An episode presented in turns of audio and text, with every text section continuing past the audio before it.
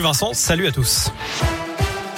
Et à la une, la fin du pass vaccinal, ce sera peut-être fin mars ou début avril, et c'est ce que dit en tout cas le porte-parole du gouvernement, Gabriel Attal, qui évoque une amélioration de la situation sanitaire dans le pays avec une décrue des contaminations au Covid-19.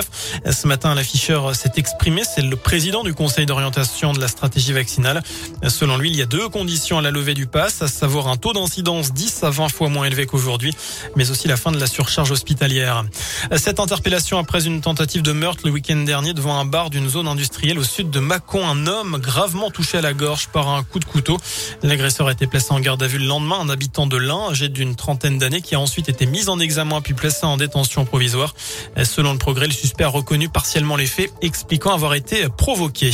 Les témoins se succèdent au procès de Nordal Lelandais, huitième jour d'audience aux assises de l'Isère à Grenoble, où l'ancien maître chien est jugé, notamment pour le meurtre de la petite Maëlys. C'était lors d'un mariage à Pont-de-Beauvoisin.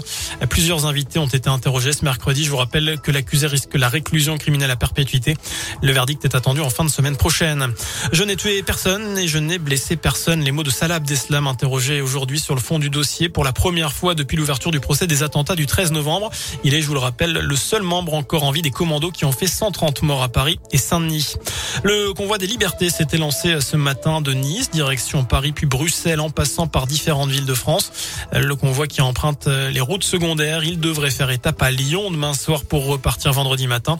À l'intérieur des antivax et des antipasses, mais dans les revendications, on trouve aussi le pouvoir d'achat et le prix des carburants. On termine ce scoop info avec un mot de sport, également du foot, la suite des quarts de finale de la Coupe de France, avec le duel des amateurs Bergerac face à Versailles, deux équipes de quatrième division. Le coup d'envoi a été donné à 18h30. Voilà pour l'essentiel de l'actualité. Le prochain point avec l'info, ce sera dans une demi-heure. Je n'ai plus qu'à vous souhaiter une très bonne soirée. Merci.